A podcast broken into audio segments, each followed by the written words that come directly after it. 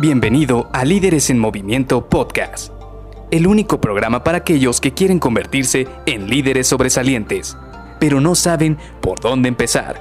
Te revelaremos los secretos mejor guardados que te ayudarán a triplicar los resultados de tu equipo. Con ustedes, su anfitrión, mentor en temas de liderazgo, CEO de Líderes en Movimiento y entrenador Pokémon que presume haber atrapado a todos en su Game Boy clásico, Luis García.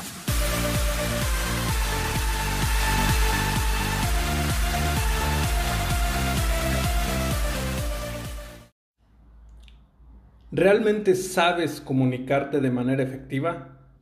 ¿Qué tal? Mi nombre es Luis García y te doy la bienvenida a Líderes en Movimiento Podcast. Y hoy vamos a iniciar con una nueva serie de episodios que está enfocada bastante en la parte de comunicación efectiva. Y es que la comunicación efectiva es una de las habilidades más importantes que tenemos que desarrollar, no solamente si quieres ser un líder sobresaliente, sino también en cualquier área personal y profesional de tu vida.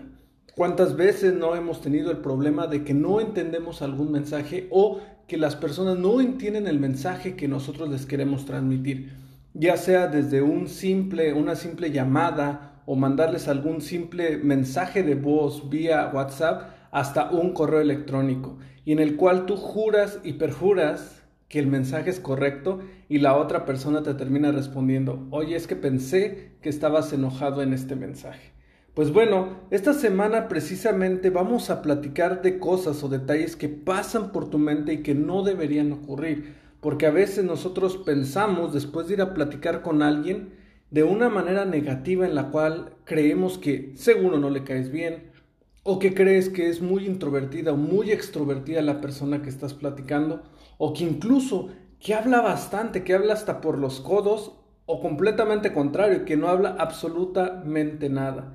Hay personas que tú puedes sentir que son muy frías, que son muy cálidas, y todo este abanico de posibilidades prácticamente te van a ayudar el poder diferenciar entre si una persona es así por su personalidad o si una persona simple y sencillamente está en un estado de ánimo pues prácticamente positivo o negativo.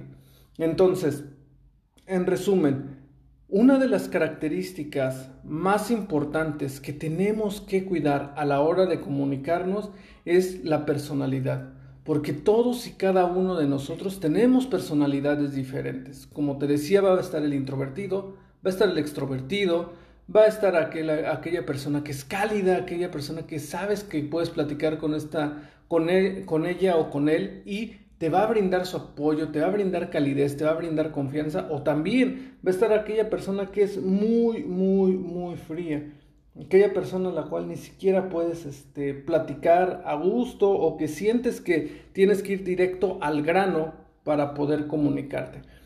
Pues bueno, hay cuatro personalidades muy, muy importantes que tenemos que analizar y que vamos a platicar durante esta semana.